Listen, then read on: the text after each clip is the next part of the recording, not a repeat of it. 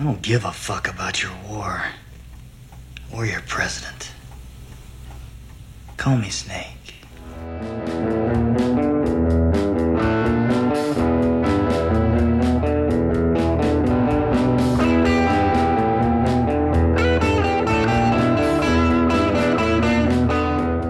Olá, juventude caolha e musculosa da internet. Estamos aqui eu, Juscelino Neco e meu amiguinho Joaquim Dantas. Deu oi pros ouvintes, Joaquim. Hello, people.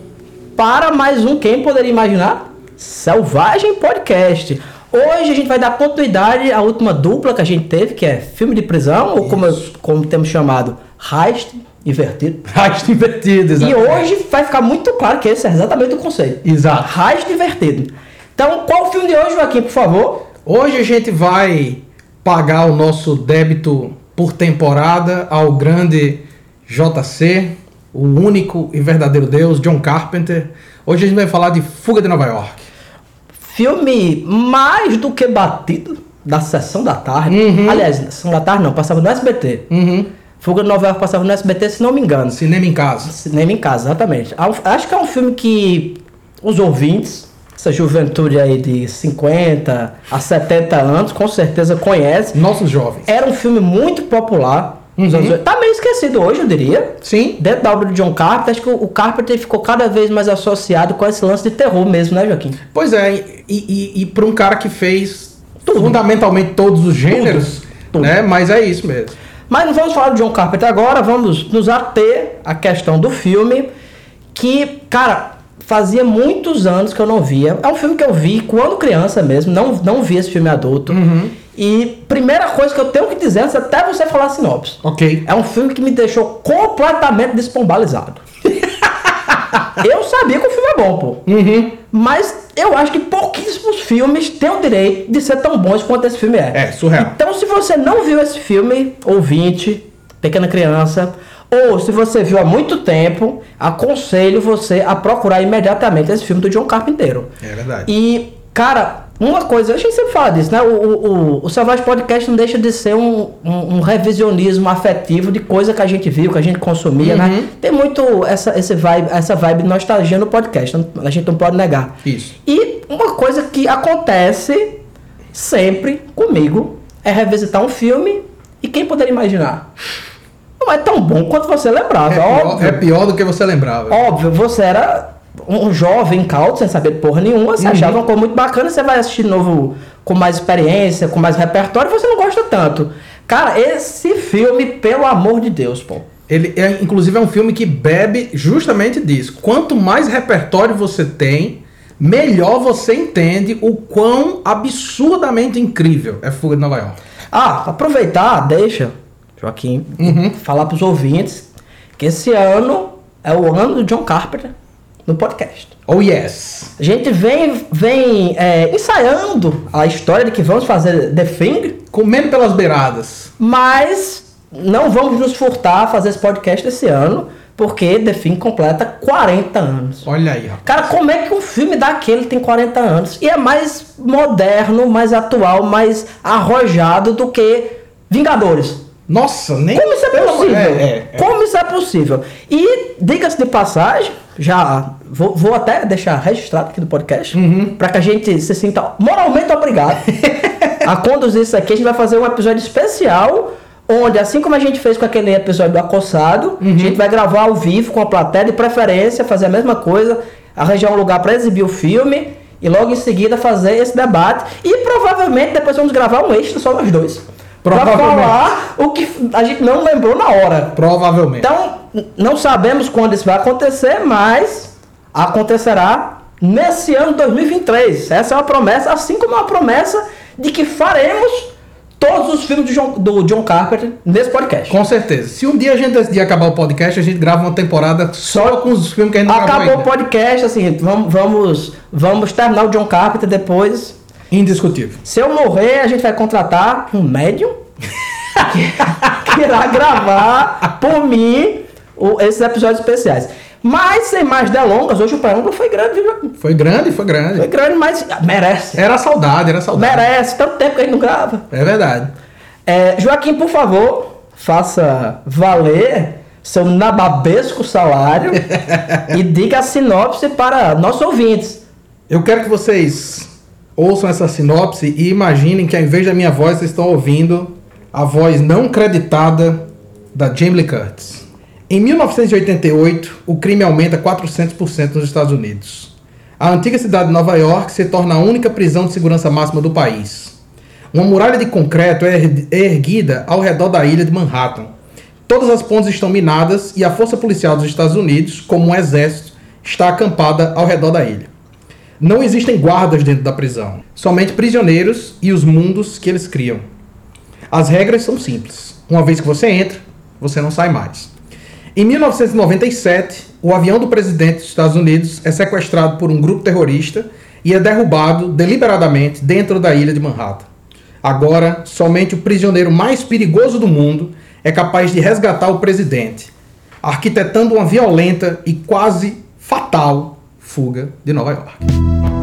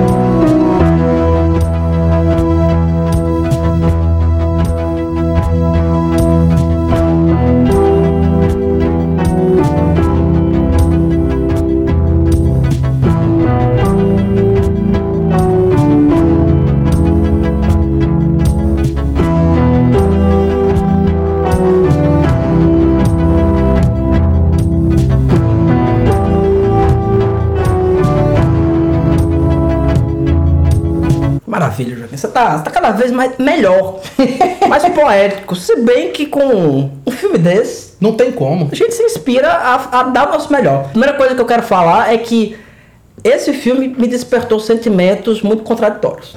Uhum. Por quê? É, Você sabe, os ouvintes sabem que a gente é obcecado por filmes dos anos 80, por filmes dos anos 70.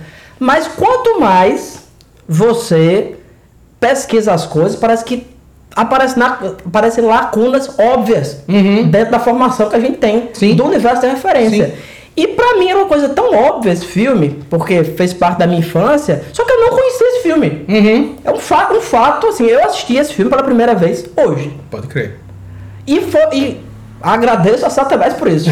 Porque, óbvio, conheço o Snake, enfim, é uma figura icônica, a questão toda, eu conhecia a trama, né? Que eu assisti há muito tempo. Mas em termos visuais, eu não lembrava de um take desse filme. Uhum. Até porque eu acho que, como eu era criança, eu confundi muito com Escape from Los Angeles, né? Los Sim, Angeles. é Los Angeles, que é o segundo. i- Isso. Então na minha cabeça era uma coisa só, eu misturava uma coisa com a outra. Me perturbei muito com, com o quão bonito Uhum. era o Kurt Russell. Lindo. Cara, o Kurt Russell a gente é acostumado a ver ele meio coroa aí, mas pô, o bicho era um galã mesmo. Galã mesmo, galã. Galã, bonitão mesmo. Olhos azuis, inclusive, assim como o Ringo. Ringo Starr. Ringo Starr também tem olhos azuis. Então, cara, é, foi perturbador. Acho que essa é a melhor palavra para descrever ver esse filme. Porque é uma obra que foi assim como. pa- Parece que o Carpenter nasceu pra isso, né? Uhum. Ele criou Halloween, e a gente assistiu Halloween 300 outros lugares. Sim. Ele fez Fu- Fuga em Nova York, e a gente assistiu em 300 outros lugares. Exatamente. E muita coisa que eu identifiquei, eu digo, cara, eu não acredito que eu não sabia que veio desse filme. Uhum. E assim, bicho, antes de qualquer coisa, cara, tipo, 1981, que é o ano de Fuga de Nova York, é um ano crucial, entendeu? É um ano, assim, é um ano cabal na história do cinema. Que você vai ter Scanners, do Cronenberg, Evil Dead, Lobisomem Americano em Paris, Indiana Jones, todos nesse ano, tá? E ao mesmo tempo você tem o Mad Max 2, né? O, o Road Warrior, que juntamente com Fuga de Nova York vão influenciar assim um catatal infinito de filmes. Tipo Escape from Bronx, After the Fall of New York, The New Barbarians, Terminators of the Year 3000, Raiders of Atlantis. Então, assim, pense na, na, na- na dimensão da influência do Carpenter, cara. Em 1978, o maluco faz Halloween. Em 1981, nesse ano, sai My Blood Valentine, The Burning, Sexta-feira 3, parte 2, Halloween, parte 2, The Fun House, Happy Birthday to Me, The Prowler, Hell Night. Então, três anos depois, o cara tá criando um subgênero. Criou-se um subgênero ao redor de um filme que ele lançou em 78, essencialmente, com Halloween. E, ao invés de embarcar no subgênero, o que, é que o Carpenter tá fazendo? Tá inventando um novo subgênero com Fuga de Nova York. Rapaz, é um absurdo o que esse cara faz. É um absurdo, um absurdo mesmo. Meu amigo, pode crer. Pra mim, a melhor descrição desse filme é o seguinte, Joaquim. Sabe os três Mad Max? E um filme. Tem a cúpula do trovão, tem tudo. Tem pós-apocalipse. Tem... Cara, é um filme que tem tantos conceitos, tantas ideias, e ao mesmo tempo é um filme tão linear e trabalhado dentro do que a John Carpenter é, é um cineasta dos anos 70 Uhum. e ele só fez filmes dos anos 70. Sim. Ponto. Até porque ele é uma das pessoas que definiram o que é o cinema dos anos 70. Isso. Então ele é o estilo dele. Exatamente. Todo filme dele tem isso. Então é um filme carpenteriano, Total, 100%. total. Em termos formais, assim, quem conhece o Carpenter não vai ter nenhuma surpresa. Uhum. A única, vou dizer assim, o único detalhe que eu achei sensacional nesse filme é que é um filme que você passa quase inteiramente à noite. Sim. Mas ve- veja a grande sacada do Carpenter, né? Óbvio, ele tá. a história do Carpenter sempre é, é essa, essa, essa quebra de braço com os produtores, né? Com dinheiro, com você, com você conseguir realizar os conceitos que você tem na sua cabeça. Sim, na sim. verdade, o cinema é isso, no fim das Sim, contas. sim. E eles fazem essa Nova York destruída. E pra não. Como eles não têm muita profundidade de campo, eles não podem. Assim, não tem como você mostrar Nova York inteira. Quando Sim. Uhum. aparece Nova York inteira, é uma maquete. Você não pode fazer uma Nova York É. é, inteiramente destruída. Então ele usa esse elemento da escuridão pra você não ter essa profundidade. Você Sim. sempre tá vendo assim, aquela rua, um foguinho aqui, uma coisa ali. Só que o bicho é tão genial de um jeito que ele filma à noite e é tudo claro. É, o- No sentido de que você vê o que tá acontecendo. É, não, eu tava lendo sobre isso, cara. O Dean Candy, que é o, o- o diretor de fotografia, e, e, assim, Dean Candy é, é, é um desses gênios e tal, que, que, que fi- filmou tudo que você imagina. Foi o Candy que fez, assim, e ele também trabalhou com Carpenter infinitamente. Ele desenvolveu uma técnica literalmente ele desenvolveu uma tecnologia para conseguir captar o máximo de luz possível à noite, porque 90 ou mais que isso por cento do filme é filmado toda noite. E eles queriam que a iluminação fosse a iluminação assim do fogo. Não fosse a Isso. iluminação, porque não tem praticamente luz na ilha, né? Luz, que eu digo luz artificial. É, é o fogo, é, é, é um, é um, um jato de luz que vem aqui, é a luz dos helicópteros e tal. E ele queria conseguir capturar isso, né? E o cara desenvolveu uma tecnologia para conseguir capturar o negócio. E faz perfeitamente. O Candy tem um negócio, cara, e o Carpenter, obviamente, com esse filme, que pra mim é o seguinte: é o filme mais sujo, mais limpo que eu já vi na minha vida. Isso. O filme é podre, narrativamente, assim. O universo que ele tá filmando é imundo. A qualidade da captura da imagem, a imagem em si, parece que você tá lambendo vidro, cara. Cara, é lindo, é lindo. lindo, lindo, lindo, lindo. Eu, lindo. eu assisti a versão que a Obras Primas lançou Uhum. em Blu-ray. Isso é outra questão, né? às vezes a gente vê um filme mais antigo, os efeitos não funcionam também. O filme continua perfeito. Impecável. É irrepreensível. Impecável. E você falou essa questão do- da iluminação. Esse filme tem tantos conceitos complexos, cara, que é perturbador. Uhum. Porque o que acontece? É, pelo que dá a entender no filme, no- é- é, a Manhattan nada mais é do que uma metáfora do que a gente falou no outro filme. Sim. Atrás. Sim, sim. É isso, né? Você tem. A, Manhattan efetivamente é uma ilha, Uhum. né? Tá ali cercado, os caras botaram. Fizeram um muro de Berlim. Isso. E, e eles a- a- esses prisioneiros se viram ali dentro. Uhum. criam outra coisa que a gente comentou no episódio anterior, que vocês devem ter escutado oito meses atrás, que é um microcosmo. Isso. Sabe? Você cria é, aquela- história que eu falei no outro episódio, né? A sociabilidade das pessoas antissociais. Isso. Eles criam esse cosmo e, cara, tem tudo ali. Tem Warriors, Uhum. sabe? Tem. é, eu, eu lembrei imediatamente de Demons 2. Em Demons 2, eles tentam fazer essa Nova York. Uhum. Mas assim, né?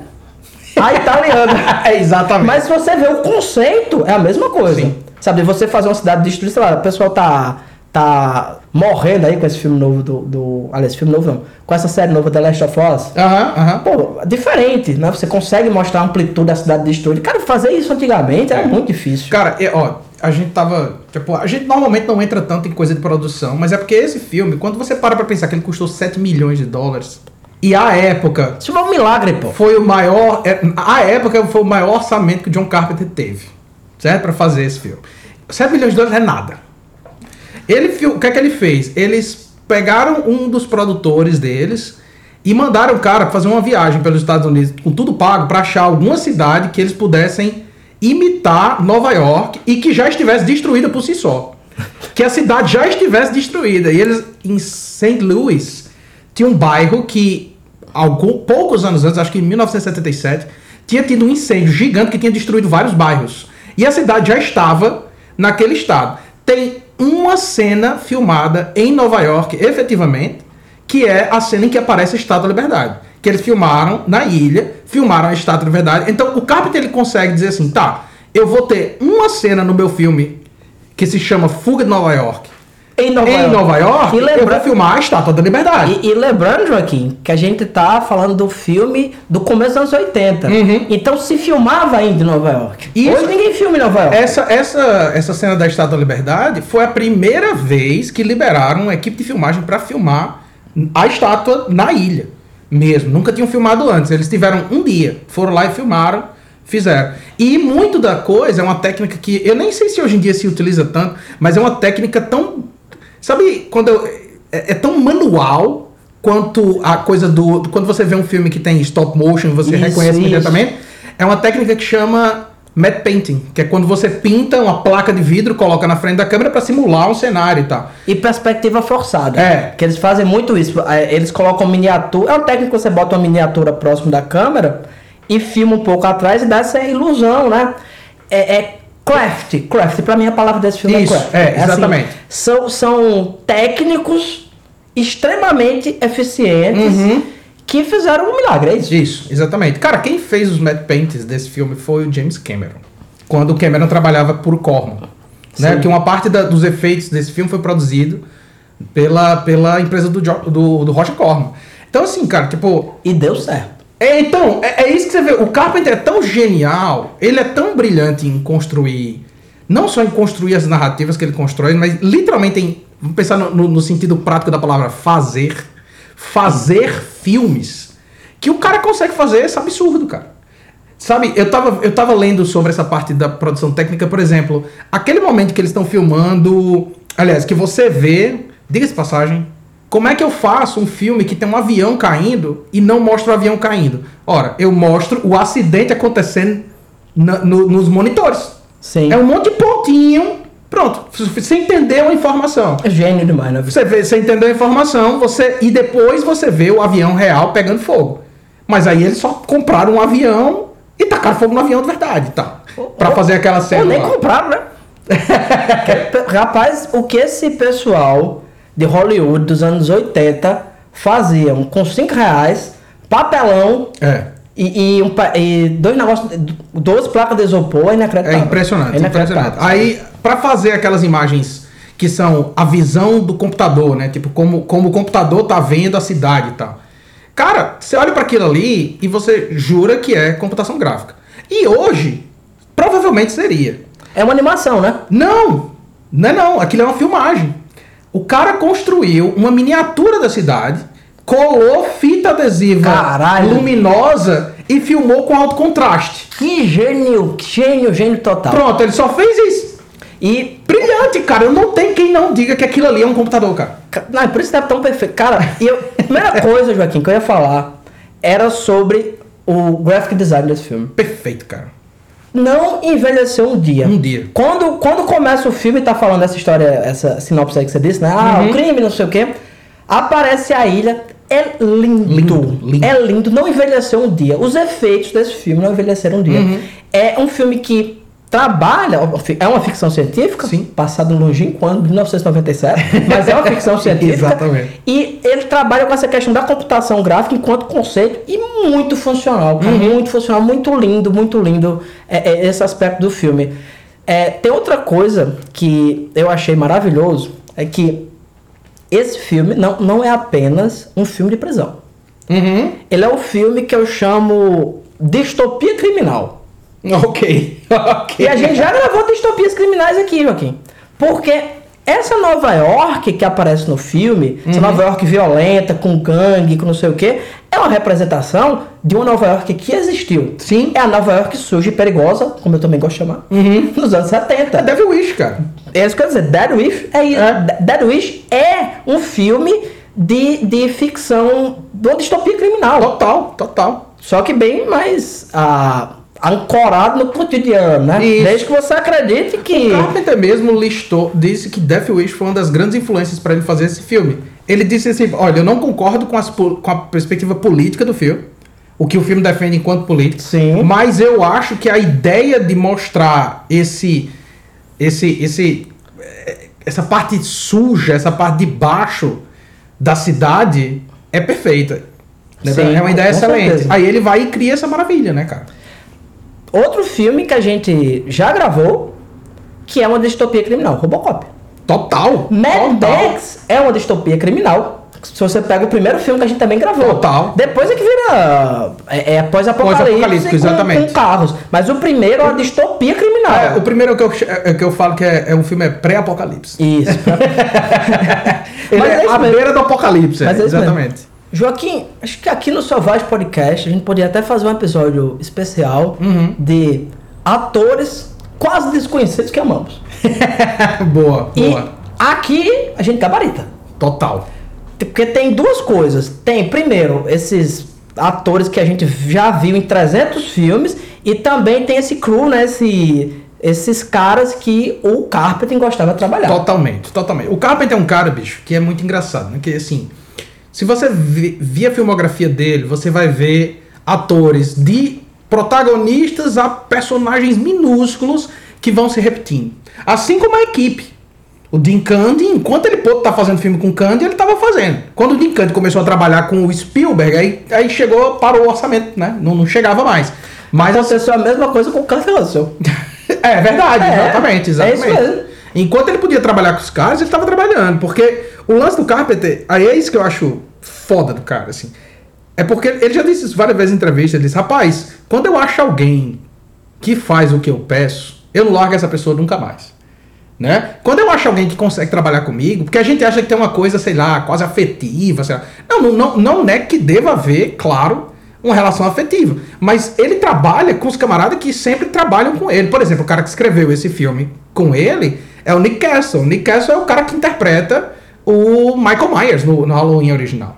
É o, é o ator barra dublê barra cineasta de modo geral que trabalha com ele lá no original. A Deborah Hill, que produziu o Halloween e uma caralhada dos filmes do Carpenter também produz esse. O cara que compõe a trilha junto com ele, que eu não lembro o nome agora, também compôs várias outras trilhas com o Carpenter. Então, assim, ele é um cara que trabalha sempre de preferência com as mesmas equipes. E os atores, idem. Ele já disse várias vezes que os dois atores favoritos dele, de trabalhar com, são o Sam Neill e o Kurt Russell, porque os dois caras têm formação de atuação tradicional, atuação de TV. Então o cara aprende as falas, vai, Fica diz as certo. falas, acabou-se, não tem trabalho, não tem dor de cabeça. Perfeito. Fala- falando nisso, tá faltando um episódio de New Exploitation. E aí, bicho, aí vamos lá, bicho. Eu queria tinha, tinha duas coisas que eu queria comentar em relação a, aos atores. É, a escolha e o uso dos atores. Porque vê só, vamos lá, a gente tem o Kurt Russell como protagonista. Ah, o Kurt Russell, pra mim, ele é o avatar perfeito. O Kurt Russell é o cara que você diz, não, eu quero que você faça tal tipo. Eu quero que você seja tal tipo de personagem. Cara, Kurt Russell fez comédia romântica, Ele pô. fez tudo, cara. Ele faz do personagem mais idiota ao personagem mais badass do mundo. Tanto faz. Kurt Russell vai fazer. Você sabe, ó, Kurt Russell pra mim é o Jeff Bridges bom. É o quem? O Jeff Bridges, pô. O Jeff Bridges. Jeff Bridges. É bom. ele é. Ele é excelente, cara.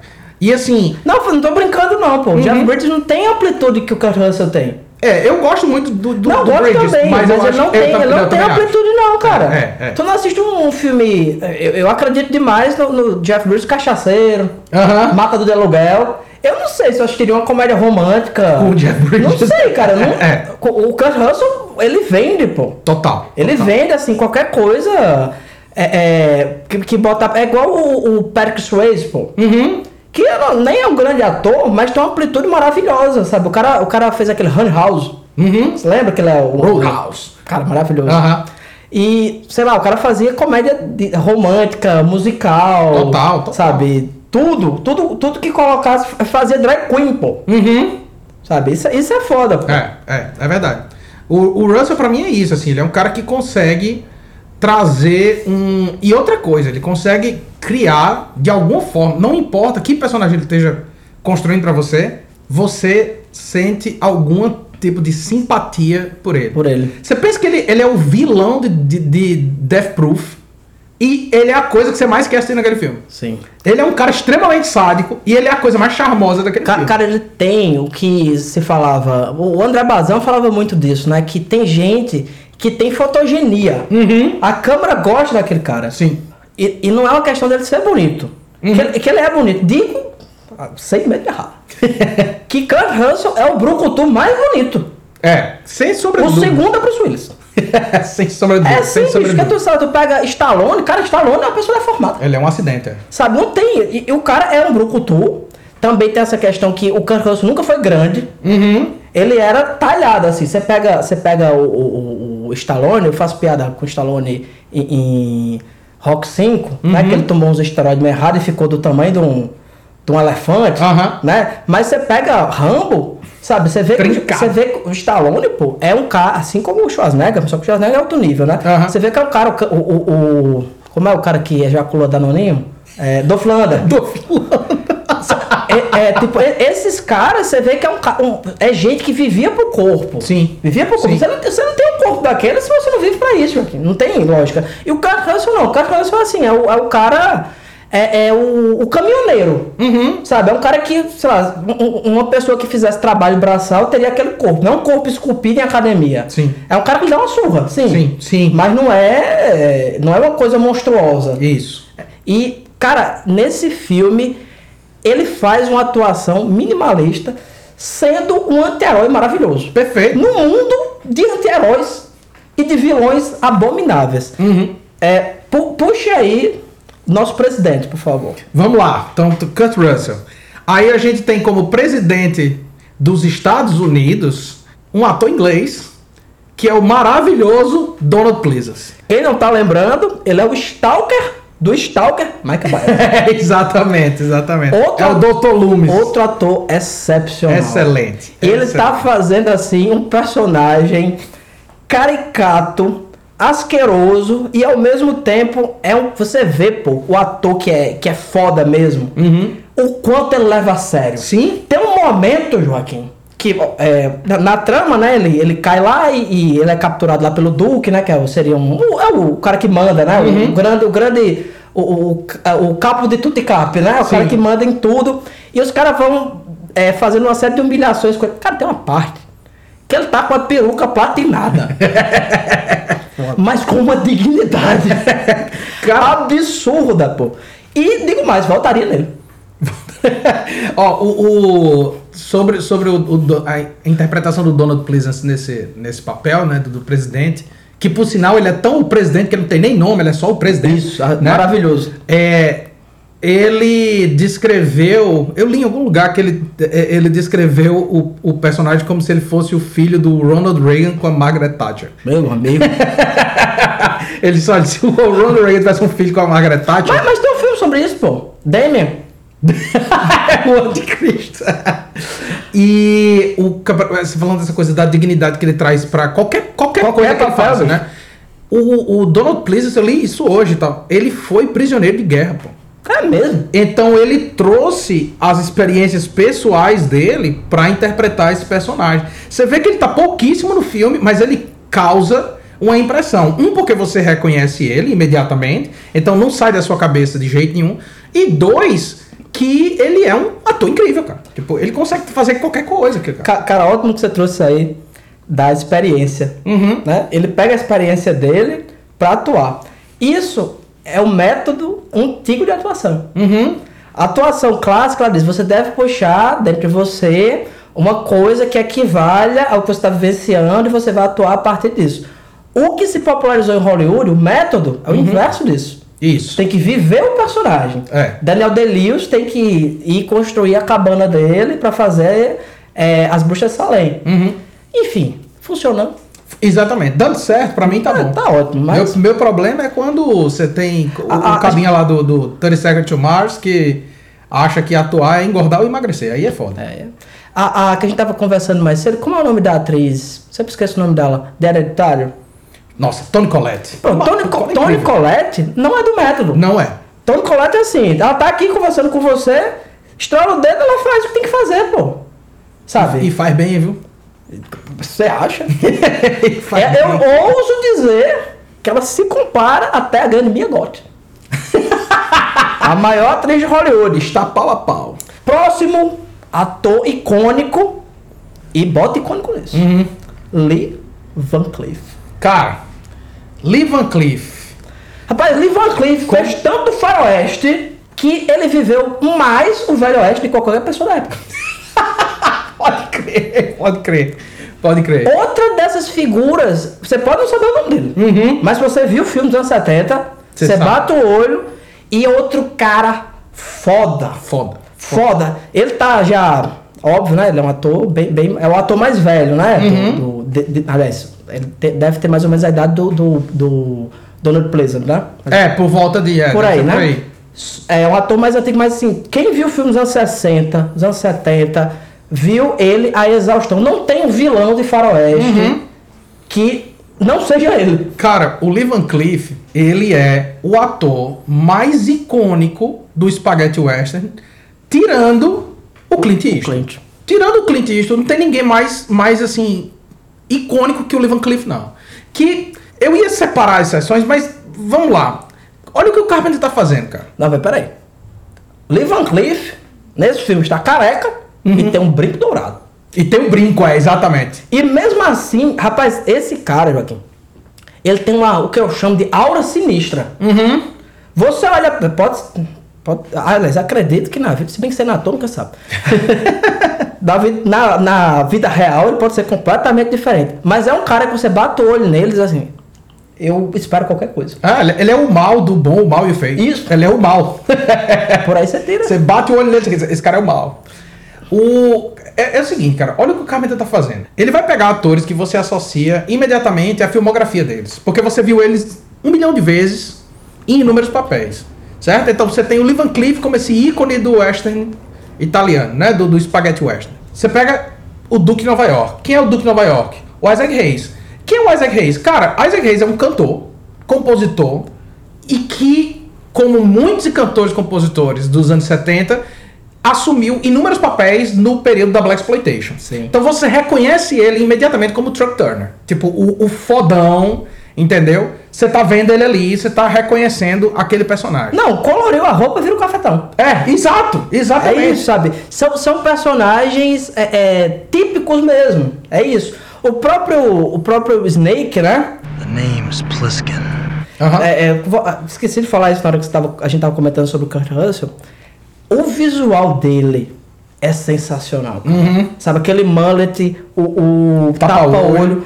É, tu conhece o jogo? hum, tá, acredito que os ouvintes não conheçam. O último jogo que eles jogaram foi Super Mario Bros. Mas tem aquela série chamada Metal Gear Solid. Sim, sim, sim, claro. O personagem chama-se Snake, Uhum. ele tem um tapa-olho e ele é O Snake. o Snake. É. É, já vi alguém comentando, não vou lembrar quem disse isso, mas o cara diz assim, olha, é, Metal Gear Solid é a leitura que um japonês faz dos filmes de brucutu dos Estados Unidos. Uhum. É isso. Tipo, Sim. o conceito que ele trabalha é aquele. Total, total. E assim, falando já em. entendendo o que tá acontecendo. Tipo, você tem. O vilão é basicamente o Superfly, né? Ele é tipo o pimp de Nova York. Se você fechar Manhattan e entregar na mão de alguém, quem é que vai ser o Duke? Exatamente. O pimp, pô. É quem já manda York. É, é a figura, você tem o cinema. Quando você olha para Isaac Hay- Hayes, vem imediatamente o ciclo do Black Exploitation todinho na sua cabeça. Você entendeu quem é aquele personagem, cara. Ele aparece lá quatro vezes no filme, cinco vezes. Você sabe exatamente quem ele é. E, e outra, essa questão do pimp, né, do cafetão, Uhum. tá. é, é, não dão muito destaque a isso, mas tá no filme. Sim. O Brain, Que é o Dai- maravilhoso Harry Dean Stanton, né? Genial Harry Dean Stanton. Você olha para, eu vi uma vez o cara descrevendo Harry Dean, de- Harry Dean Stanton como um cadáver que morreu no Velho Oeste e continua vivo. Isso. Pronto. Ele é isso. isso, isso. Você olha pra ele, você vai, cara, ele é um homem de outro tempo. Ele é Isso um homem mesmo. de outra época. É isso mesmo. Tem, tem uma parte no, no filme que é, o, o, o driver, né? O, o- O é, é- é Ernest Borgnine, que é outro o Cab, ícone, ícone isso. de, de Não, não, não tem, não, não tem nesse filme a pessoa do- dos personagens Uhum. principais que não seja. Cara, Tarantino. É, exatamente. É exatamente. Tarantino, bicho. Assim, é você pegar o, aquele ator. É, é você. Eu, eu- imagino muito esses caras, eh, esses diretores, como um- um- uma criança mesmo. sabe? Perfeito, perfeito. Uma criança. O cara olha assim e diz: Porra, bicho, eu tô fazendo um filme. Fulano de tal. Uhum. Tá aí no ostracismo. Se eu chamar esse bicho pra. Ele vem e faz meu filme, pô. Exatamente. Sabe? É ter essa vibe. Eu tenho uma teoria para explicar John Carpenter. John Carpenter e Martin Scorsese são a mesma pessoa. É o mesmo cinema. Pode crer. São dois é, autores Uhum. que trabalham a partir de referências antigas. Sim. A única diferença entre um e outro, e a única diferença de por que Scorsese é Scorsese Uhum. e, é, e Carpenter é a pessoa que a gente tá falando no Savage Podcast Sim. é que o universo cultural é diferente. O Scorsese faz filmes a partir de outros filmes de uma tradição clássica. Uhum. E o Carpenter faz filmes a partir de uma tradição popular. Mas eles são a mesma coisa, são duas pessoas que têm o mesmo entendimento do cinema Total. e que fazem cinema da mesma forma. Total, total. É, é, Eu já vi o cara falando assim. O Carpenter é o autor de cinema norte-americano mais subestimado. E é sim, verdade. sim, é verdade. sim, É sim. um dos maiores gênios e um dos mais subestimados é o Carpenter, cara. É, é, mas- mas- Cara, cara, tem, tem um. Só, só, só pra fechar isso aqui. Uhum. Tem outro, outra figura carimbadíssima no nosso podcast, que é o Cronenberg. Sim. Cronenberg é talvez dentro do cinema comercial o mais autor. Uhum. O mais autor. Todo filme do Cronenberg é Cronenberg. Sim. Onde o Cronenberg for na sua casa, as paredes começam a sair verme. Tudo que Cronenberg toca vira Cronenberg, aham. sabe? Mas se você pensa no diretor, aquela coisa que a gente já conversou várias vezes, o diretor no sentido clássico, Uhum. que é uma pessoa que faz o filme. O diretor é quem faz o filme, bicho. Sim, sim. O diretor é quem faz o filme. Se o filme é, é, um, é um faroeste, se é uma ficção científica, se é. qual- E John Carpenter fez tudo isso. Sim. Ele fez um filme de vampiro que é um faroeste. Uhum. Foda-se. Hollywood clássica era isso, pô. É. Hollywood clássica era isso. O cara. Não, não, existe, sabe? Você dirige uma coisa, dirige outra.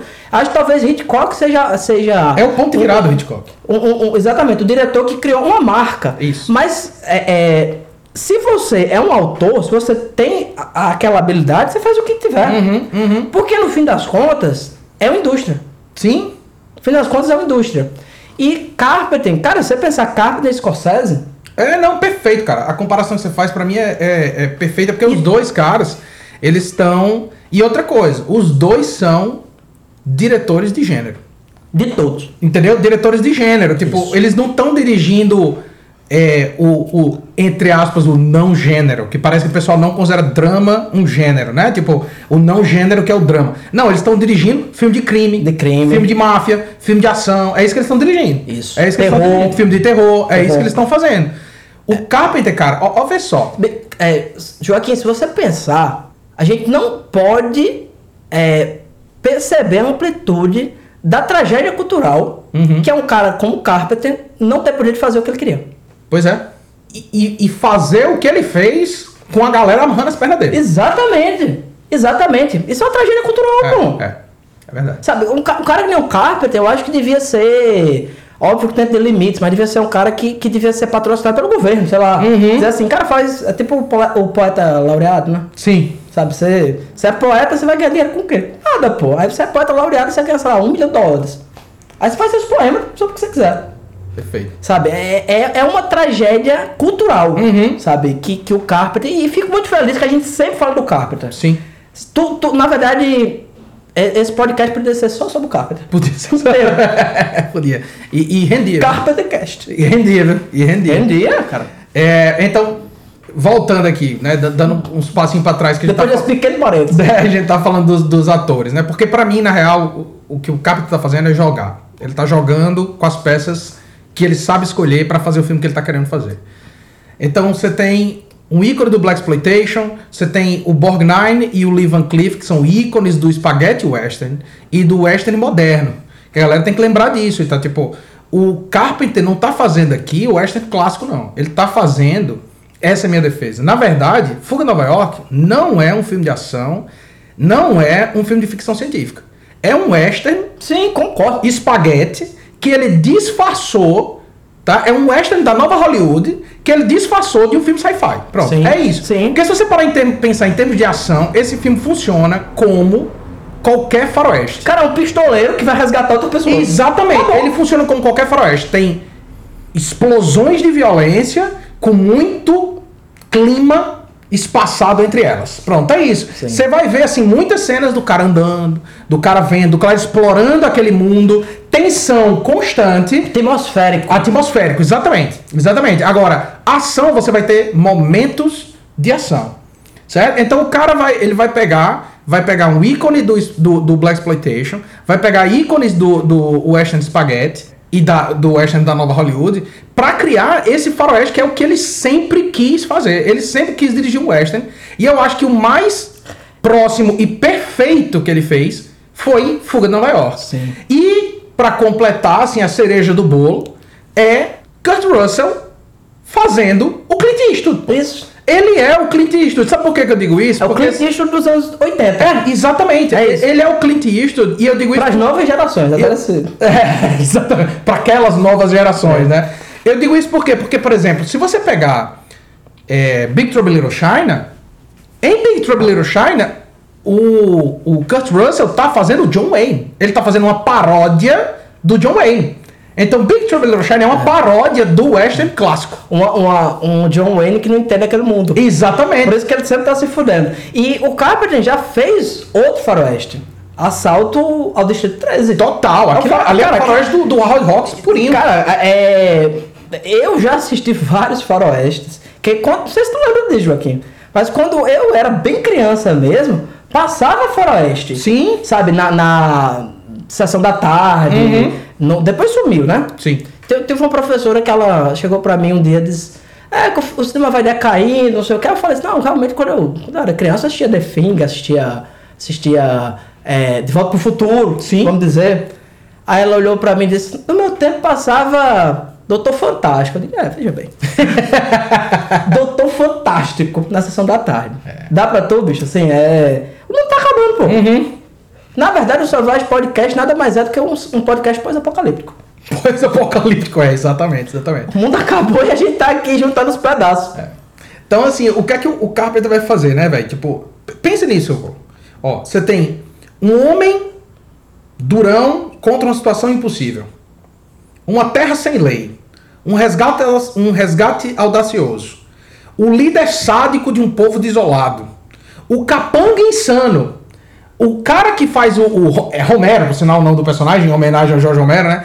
Que, que é aquele loirinho e tal. Adorável. Que é o capanga insano. Cara, aquele bicho é o Klaus Kinski, pô. É o personagem que o Klaus Kinski faz em todo o faroeste que o Klaus Kinski tá. E você tem, por último, mas não menos importante, o herói sem nome, sem moral e sem futuro. Né? Que é, que é o personagem do Clint Eastwood. Cara, o cara conseguir fazer um faroeste e vender pra todo mundo como se fosse um filme de ação e de, e, e de ficção científica de ficção científica é um gênio, cara. É um filme sobre cinema, pô. Se eu fosse explicar pra alguém a transição da nova Hollywood, do, do, do Spaghetti Western pro Western clássico, eu usaria provavelmente esse filme. Se eu fosse pegar uma- uma- um, um público de hoje, que eu, se eu fosse mostrar pra um público de hoje, sei lá, Wild Bunch, provavelmente a pessoa ia ficar, sei lá, talvez entediada, não sei. Eu não sei porque vai saber como é o público do mundo atual, certo? Mas assim, esse filme não tem como, cara. Não tem como você bater o olho nesse filme e não se apaixonar, porque visualmente é incrível, as atuações são excepcionais, o roteiro é simples e compreensível. Eu tava falando mais cedo com, com o Luciano, eu tava dizendo, sabe qual a diferença entre Godard, David Lynch e Carpenter? O Carpenter, ele lhe engana que você tá entendendo o que ele tá fazendo. Sim. O Lynch e o Godard, eles deixam bem claro que eles estão destruindo os gêneros de base. O Carpenter faz. É cínico. O Carpenter faz. Ei, quer ver esse meu filminho de ação e sci-fi? Aí você assiste e diz: Massa, meu irmão, entendi. Não, não, não, não. Não.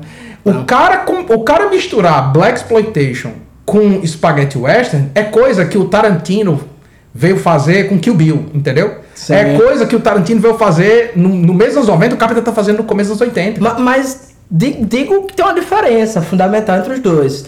Porque no Tarantino é muito explícito isso. Sim, No Carpenter não é. Não? No Carpenter é, é- é literalmente o subtexto. É. Você tem que puxar pra você entender isso aqui. Ele, ele constrói um bolo, entendeu? Super nutritivo. E ele bota uma, uma camada por cima, assim, de, de, de cobertura. E aquela cobertura não tem valor nenhum. Mas é a cobertura que chama as crianças. Sim, exatamente. É, eu tava. Vi, vi esse filme e, obviamente, se associa com todos os tropos que tem nos temas dos anos 80. A gente já comentou Robocop, né, etc. Né? Sim. Ah, não, vou, não vou me, me estender em relação a isso. E eu pensei, eu disse, cara, minha primeira impressão foi: esse filme é suco de anos 80. Uhum. E depois eu pensei um pouco melhor disse, essa impressão é equivocada. Ele não é suco dos anos 80. Ele é invenção dos anos 80. Exatamente. A Carpenter está criando os anos 80. Sabe, e- esse. é, as noções são trabalhadas ali dentro. Pronto. Pra, pra ficar só no aspecto. O Snake é um anti-herói, pô. Sim. Dentro do filme de ação e você simpatiza com ele. Tem uma cena, a gente nunca comenta a cena, mas eu acho essa maravilhosa. Que ele tá. Tem, tem uns. Um- Uns selvagens, né? Que vivem no, no esgoto mesmo, que eles saem e dá a entender que eles são canibais, né? Sim. Que eles sairiam pra caçar pessoas, né? Isso. E, e- e ele tá conversando com a moça, né? E ela tentando seduzir ele, não sei o quê. Do nada os caras saem de baixo. Eles estão dentro de uma loja, os caras começam a sair e pega a menina e leva embora. Sua expectativa enquanto. É, é, expectativa enquanto espectador é boa. Sua expectativa enquanto pessoa que já viu 300 filmes de ação e tem esse herói é o quê? Ele vai lá, salvar, né? Fazer não sei o quê. Ele vai embora. Como se nada fosse. E você pensa assim, ele vai fazer o quê, pô? Exatamente. Acabou, filho. Isso é outro aspecto. É muito realista. Total. Esse filme é muito realista. É, deixa muito claro que o, o personagem do Kurt Russell, né, o Snake, ele tá numa posição de superioridade. Por quê? Porque não tem arma lá. E ele vai com uma submetralhadora com um silenciador que não funciona. que não Não funciona, porque tem um silenciador, mas lá tá aquele barulho do caralho. Então ele tá com. Ele tem essa, essa superioridade. Porque os caras lá, eles estão. É um, é um pós-apocalipse. Sim. Aquele espaço ali dentro é um pós-apocalipse. Uhum. É, eles usam muita, muita flecha, né? Isso. Então, assim, o tempo inteiro o Kurt, ele, ele, obviamente, ele tá performando essa, essa violência, até porque tem uma. Você vê claramente que tem é, hierarquias ali dentro, né? Uhum. Tem a gangue que tem, tem uns caras lá que eu não, não sei o que, que eles estão comendo. Eu acho que a ração que mandava tinha um whey protein, porque tem um. Tem um, tem, tem, tem um negão, meu amigo, que aparece numa cena a- que o helicóptero tá descendo, que, meu amigo. Ele, ele, ele não é que ele batia no cartão, ele comia o cartão. Então, é, é, você tem essa hierarquia ali dentro, mas o cara usa flecha, não sei o que, então ele vai brigar, ele leva a flechada, ele apanha, ele vai apanhando ao longo do, do, do filme. E mais, né? O personagem dele é. Ele demonstra visualmente, né? Essa é semiótica pura, né? O personagem dele demonstra visualmente o que a violência faz, até por quem tem muita habilidade em perpetrar violência. O bicho não tem um olho. Exato. Ele tem uma cicatriz no rosto, sabe? Cara, tu se envolve em briga, pô, melhor que você seja, pô. você vai. Você vai se fuder. É, você vai perder parte. Você vai se fuder. E, isso, e ao longo do filme ele vai apanhando miseravelmente. Assim, chega. Que isso deve ter, também ser uma coisa terrível, né? Tem uma hora que ele leva uma flechada Uhum. e o bicho passa o resto do filme correndo e mancando. É. Deve ser ótimo pro ator. Cara, o. Assim, tipo, quando, quando você pensa assim, enquanto construção, literalmente construção narrativa, o filme é surpreendente pela simplicidade e ao mesmo tempo pela complexidade, no sentido que ele está contando para você a história do cinema de faroeste. É isso que ele está fazendo. Ele está dando o próximo passo, ele está criando os anos 80, como você falou, eu concordo 100%, do visual neon ao anti-herói, A gangue. entendeu? As gangues e tal. Gangues multirraciais. Sim, sim. Essa é outra- é outra tendência dos anos 80. Né? Porque é muito desagradável você, você associar determinadas etnias ao crime. Uhum. Então você pega, por exemplo, Robocop mesmo. Robocop tem gangues multirraciais. Total, sempre. Tem um latino, um negão um japonês. Tem que ter. Tem sempre. É, exatamente. Sempre. Isso, isso é anos 80. E muitos cabelos. E muito, muito. A única pessoa, a única, vamos dizer assim, etnia prejudicada nos anos 80 é o careca. Aí vamos. Tipo, o próximo passo, eu acho que é você pensar assim. Além de tudo que a gente já falou aqui, que a gente tem para nisso, cara. Tipo, a real é isso. Se, a gente tá falando mais cedo, né, antes de gravar o podcast. Bicho é tipo, inesgotável. sobre, sobre um filme que tem estilo e não tem substância, eu disse, olha, se, a- se o estilo for suficiente, eu não me importo que o filme não tenha substância, não. O Carpenter faz um filme que o estilo tá muito claro, eu acredito, a essa altura do podcast, que é sobre-humano. Tipo, o que ele tá fazendo com o estilo é sobre-humano. É A só- gente não, não, não pararia de falar nunca aqui sobre o que ele tá fazendo enquanto construção cinematográfica. Agora vamos pensar tipo, sobre o que o bicho está dizendo sobre o mundo. A gente falou no episódio anterior, quando a gente tá falando do, do Alcatraz, como o, a ilha de Alcatraz, né, a cadeia, é uma simbologia da realidade. Tipo, é uma, é uma alegoria do mundo, né? Você tem o lugar fechado, as pessoas se relacionando, as regras sociais, etc, etc, etc. O Carpenter, ele tá dando um próximo passo de deixar isso talvez até mais claro. Porque quando você pensa que Manhattan é uma ilha, ou seja, um pedaço de terra flutuando no oceano, quando você pensa que Manhattan é uma ilha, e ele está dizendo, o que é que é a ilha de Manhattan enquanto prisão? É um lugar em que as pessoas, nas relações umas com as outras, vão construir uma sociedade que tem suas próprias regras. E quando você para para pensar o que é um continente, com os países dentro, e que a diferença de um país para o outro, de um continente para o outro, é justamente que regras aquelas pessoas daquele lugar, daquele pedaço de terra flutuando na água inventaram, ele tá basicamente dizendo pra gente, ei pô, isso aqui é a realidade. Sim. O Snake Plissken é o cara que entendeu que é tudo arbitrário. Que esse pedaço de terra que é Manhattan é o pedaço de terra que é os Estados Unidos. Tanto faz, tem alguém mandando você fazer alguma coisa. E qual é a lei absoluta do Pliskin? Essencialmente, essencialmente são as relações humanas. Quando você chega, por exemplo, no final do filme, Cara, no final do filme, quando ele chega cara, pro presidente. Cara, o filme acaba e tem outro filme. É, exatamente. O filme acaba, né? Que, tipo, vamos dizer, em termos. é, é, eu sempre comento essa história, né? As pessoas às vezes acham que o filme ou qualquer narrativa é uma série de coisas contadas. Não, Uhum. é como as coisas são contadas. Sim. Se você pega, mas vamos pensar. Manual de roteiro. Uhum. Side filme. Né? O, o, o, o que é o roteiro, né? Quando o protagonista vai. é, ele tem uma necessidade dramática, nesse caso, muito né? Sim.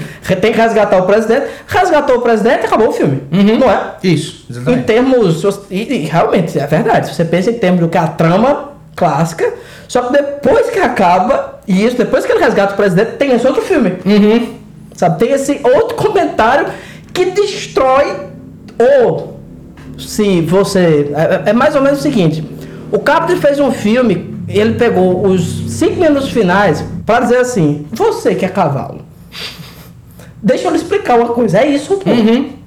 Porque você vai ter um momento lá que ele vai falar com o presidente, depois que eles conseguiram resgatar o presidente, mas todo mundo que estava envolvido no processo morre, né? Isso. Todo mundo que estava resgatando o presidente, claro que todo mundo estava ali para salvar sua própria pele, mas enfim, todo mundo morre no processo. Só sobra ele e o presidente. E ele vai, chega pro cara e diz assim: o, o presidente diz, o que você quiser eu lhe dou, né? Só e ele diz, eu só tempo." quero um pouquinho do seu tempo. Eu queria perguntar o que é que você tem a dizer em relação a todo mundo que morreu para você ser salvo. E nesse momento, assim, ele tá resgatando um foreshadowing que tem lá no começo do filme, quando o presidente vai entrar naquela cápsula que vai salvar ele da queda do avião, ele diz uma frase que é: Deus me salve e zele por vocês. Pô, demais. Ele diz essa frase: Deus me salve e zele por E vocês. o avião cai e explode, né? E o avião cai, explode. Todo mundo morre, menos ele. Então, assim, quando o presidente diz, não, é, essas pessoas morreram pelo bem do país, né? E aí o Snake troca a fita, né, que tem as informações sobre uma nova bomba nuclear, uma nova forma de, de armamento, e ele vai destruindo a fita. Basicamente, o, o, que que o, o- Quando o Pliskin tá ali destruindo aquela fita com aquelas informações, que a gente é levado a entender por diálogos ao longo do filme, que vai evitar uma guerra mundial. Isso. Né? O que ele tá dizendo é o que ele disse, novamente, no começo do filme. Eu tô cagando e andando pro seu presidente e pra sua guerra. Então, quando ele vê que, tipo, tá, beleza, eu salvei esse presidente. Eu não salvei por, por ele, não. Eu salvei porque tinha um, tinha um negócio no meu pescoço e eu ia morrer se eu não salvasse o cara. E ele destrói aquela informação, ele basicamente tá dizendo: Bom, agora vocês se virem. Vocês que acreditam que existem regras nesses pedaços de terra e que vocês lutam para defender essas regras, vocês se virem. Porque eu, eu já entendi.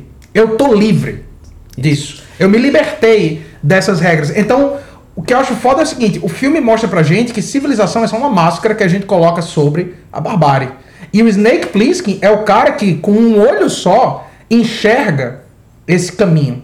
Enxerga, Bonito, bonito. enxerga essa máscara. E o final do filme, ele desmascara pra gente. Ele diz basicamente: foda-se Foda-se. né? É. Que é o fim, pra mim, é, pra, pra, pra pegar uma coisa que ele vai. O Carpenter vai fazer no Fuga de Los Angeles. A cena final do Fuga de- Los Angeles é o Snake fazendo mais ba- basicamente a mesma coisa. E ele diz uma frase que eu acho que tipo resume o discurso dessa obra. Certo? Que é essa atitude anti-autoritária, anti-civilizatória, como uma falsa civilização. Ele vai dizer assim, porque no fim do, do Fuga de Los Angeles, essencialmente vai ter um, um blackout geral e as pessoas vão ter que entrar em guerra na mãozada, essencialmente. Sim. E aí ele diz: Welcome to mankind. Seja bem-vindo à humanidade. E é isso que o Carpenter tá dizendo pra gente. Tipo, olha, que ele vai dizer pra gente várias vezes. Ele vai dizer isso pra gente quando ele faz They Live. Certo? É dizer, a civilização é só uma, uma mão, como tu mesmo falou, é uma mão de tinta. De tinta, é isso. É uma mão de tinta. Que se você passar a unha assim, Acabou. você vê a barbárie por baixo. Esse filme, cara, diz tanto sobre a realidade. Sabe, eu tava pensando num negócio, sabe, Ju- Juscelino? Joaquim não, pô. Joaquim não, Juscelino. Eu tava pensando sobre como, nos minutos iniciais do filme, o Carpenter deixa bem claro que a discussão da obra dele é sobre essas noções que falsamente articulam a civilidade, especialmente pensando nos Estados Unidos a noção de liberdade. Olha as simbologias que o bicho vai botar. Ele bota a estátua da liberdade, certo? Sim. Ele vai ter é, a força policial dos Estados Unidos, que é USPF, que o símbolo é uma águia, que é o símbolo da liberdade. E essa águia, ela tá fazendo o que ali como símbolo? Ela tá aprisionando. Os caras da USPF são os guardas da prisão. Eles estão guardando a liberdade. Entendeu? Dentro da prisão, os presos estão livres porque não tem guardas. Eles formam as próprias regras. Fora da prisão, as regras estão sendo impostas por essas instituições de liberdade. O Capitão está dizendo isso pra gente assim, rapidamente, de maneira, entre muitas aspas, simples, mas que é uma discussão que pode passar batido completamente se você fizer uma leitura do filme só como uma aventura. Que, diga-se passagem, funciona perfeitamente só como uma Também, aventura. também. E tudo Ma- bem. Exato, normal, bem, normal. bem. Mas olha o que o cara consegue fazer com uma hora e quarenta de filme, Celino. Eu, eu, E 7 milhões de dólares. eu, eu sempre penso o seguinte, que um- uma, uma grande obra de arte, ela tem que lhe dar o que você procura. Uhum. Se, pô, o filme é de brucutu, Sim. trocando tiro. Se eu vou lá procurar isso, e eu recebo, tá tudo certo. Exatamente. Tá tudo certo. E pensando também na, na metáfora política que tem nesse filme, é- eu acho uma coisa incrível. Que é o seguinte: Você tem um presidente. O presidente representa, mais do que o país, mais do que a política, uma certa classe. Uhum. Ele representa os donos do mundo. Sim. E acontece essa ruptura em que é, tem, tem uma metáfora de guerra nisso. Sim. Porque você tem esse presidente, você tem essa, essa noção de, de nação, de política, seja lá o que for, como você quiser chamar, e ele tá nesse território inimigo. Quem vai salvar ele? O fora, o fora da lei. Não é nem o fora da lei, eu diria. É o, o expendable. Sim, o, o, o descartável. É isso. É, quem, quem vai lutar na guerra, pô? Quem Exatamente. lutou na guerra do Vietnã? Exatamente. Sabe? O cara que é filho do político? Não, pô. Quem, quem lutou? Você vê filme do Vietnã, a presença de afrodescendente? Uhum. O Vietnã era gigante, pô. Quem, quem, quem se fode é gente pobre. Sim. No fim das contas, o Snake é. Ele. ele se a gente pensar na minha teoria sempre, né? Que boa parte dos filmes são filmes gnósticos. Uhum. O Snake ele tá no processo de iluminação. Sim, sim. Ele tá no processo de entender que o mundo é de mentira, que as coisas não são de mentira. Não, não- que ele tá dentro de uma, de uma alcurte, né? da- De uma prisão. Uhum. E ele tá tentando fugir disso, né? Isso é um tema muito comum em filme de prisão, né? Você tá Sim. tentando fugir, né? E, e essa prisão, simbolicamente, é a própria sociedade, a sua vida, as. as As normas normas, sociais. as, as, as pressões sociais que você recebe, condicionamento, você tem sua própria psicologia. Uhum. Quem você é? Cara, você tá sempre preso dentro de você. Sim. No fim das contas é isso. Pra onde você for, você vai com você, Joaquim. Você vai, você vai levar seus traumas, suas obsessões, seus problemas, sua rola pequena, tudo. pra onde você for. Você, você- não vai pra outro canto, sua rola cresce não, pô. É verdade, é verdade. Posso comprovar. Pelo contrário, às vezes diminui. você é você em todo lugar. E é, nesse processo que o Carpenter vai, vai mostrando pra gente, ele está dizendo o quê? Que você pode ser um fudido. Porque não tem, e não tem nenhum demérito disso, sabe? Na verdade, tem até um discurso, você reparar, que ele o Carpenter tem um discurso nesse filme que é quase como de, um- de uma, de uma elite natural. Uhum. Sabe? O, o personagem lá, o Duke, Sim. ele fica frescando com o presidente o tempo inteiro. Uhum. E o presidente, ele é um cara medíocre, covarde, ridículo. Assim, se fosse um cara que tivesse mais brisa, não, pô, me mata aí, vai tomar Sim. no cu, vai ficar botando peruca em mim, me pendurando numa parede, dando tiro, sabe? Uhum. Mas não, é um cara medíocre. Do primeiro momento em que ele encontra uma arma, ele vira um bicho feroz. É, exatamente. Ele com a arma na mão, um bicho feroz. Ele não Você- ele com a arma na mão contra um cara desarmado. ele com a arma na mão, você para invadir a, a- a- aquela velha história, né? A você para invadir um país que com uma grande superioridade bélica, você é um bicho feroz, né, pô? Uhum. Sabe? Eu acho incrível que ninguém vai pra Rússia trocar tiro. Exato. ninguém vai, pô. Vai pro Afeganistão. Uhum. Mata gente, faz toda desgraça ali. Ninguém vai, ninguém quer guerrear com a Rússia. Por que será? Por que Porque será? Putin é um rapaz assustador. Não, cara, vai lá, vai, vai, tentar isso aí. Então o que ele tá mostrando é nós somos pessoas descartáveis. Uhum. E o sistema vai tentar usar você. Isso. E a única coisa que você pode fazer é ir embora e queimar a fita. Exatamente. fita, fala, foda-se, foda-se. Que- Cara, o que Exatamente. eu vou fazer com isso aqui? Exatamente. Sabe? Por É, cara, é um filme incrível, incrível. E, e mais, né, caros ouvintes. Se você, a gente fala, a gente sempre fala essas coisas assim, tem, tem, às vezes a gente conversa tanto aqui nesse podcast que de repente a pessoa fi- fica com a impressão que o filme é um Godard, né? Um- Uhum. é um- e, e não é, não é. Não, não é. É um filme que você vai botar assim e eu tive até dificuldade de analisar esse filme. Uhum. Porque você bota ele pra, pra rodar e acaba, né? Ele absorve. Acaba, né? Você, você abstrai, você assiste e foda-se, né? É porque eu sempre falo isso aqui no podcast. é, quando eu vou assistir um filme pro podcast, é um trabalho pra mim. Sim, pra mim também. Eu estou trabalhando, eu paro e vou analisar, porque, porra, Fuga em Nova York, eu assisto qualquer hora, pô. Uhum. Eu assisto qualquer hora. Só que, ao- e ao mesmo tempo, né? É, é, é um outro prazer que você tem. Sim. É uma outra É aventura. uma outra coisa, né? Você tentar entender um filme é um processo que ele causa. é, eu vou dizer assim: tentar entender o filme não é bom. Uhum. Entendê-lo é. Perfeito. Perfeito. Entendê-lo é. Você entender o filme é bom. Você tentar entender o filme, muitas vezes acaba a sua experiência enquanto cinéfilo. Uhum. Certo? Mas depois você entende o filme, você fica assim. ali- É co- como uma vez eu falo para os alunos da aula semiótica, né? Aí você, não, professor, é muito ruim a gente tentar aprender esses conceitos, não sei o que. eles- Aí eu digo para eles: você tá sofrendo, isso é a burrice saindo dentro de você. É o sofrimento. Você, cara, é, as coisas são difíceis. pô. Você entender um filme desse do Carpenter, mas ao mesmo tempo, eu assistiria agora, bota um engradado aí de, de Devassa. que é a patrocinadora oficial do, do, pod- do podcast. Bota um, um engradado de cerveja. Eu assisto esse filme agora e fico rindo assim das coisas, sabe? Mas quando o, Ca- o Carpenter, pra mim, é, é um cineasta infinito mesmo. cara. infinito mesmo. Assim, você, vo- é, eu já assisti. O meu filme favorito do Carpenter, quem poderia imaginar, é The Thing? O Olá. melhor filme de todos os tempos? The Thing. É um filme, até pra mim, um, um, um comfort food, assim. Eu assisto, cara, um filme maravilhoso. Tu só quer assistir, assim, pra ver efeito, pra ver o drama, pra ver, sabe? Outro filme com o Kurt Russell, diga de passagem, Sim, né? sim, sim. Muito mais cabeludo. Mas quando você começa a pensar nas coisas, o mundo vira outra coisa. Sim. Sabe? O, o mundo, como eu sempre digo, é de mentira. E quando você percebe isso e você começa a descascar essa parede, essa tinta é, desgastada, você no final, às vezes, encontra coisas interessantes. E o Carpenter, sinceramente, nunca me decepcionou. Concordo, cara, concordo.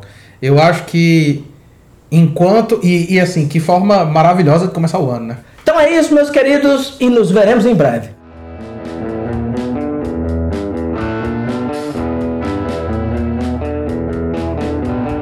Selvagem Podcast é realização da Selvagem Produções.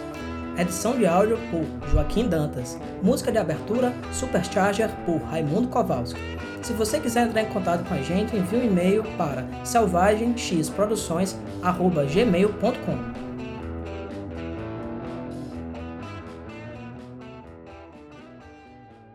You gonna kill me now, Snake? I'm too tired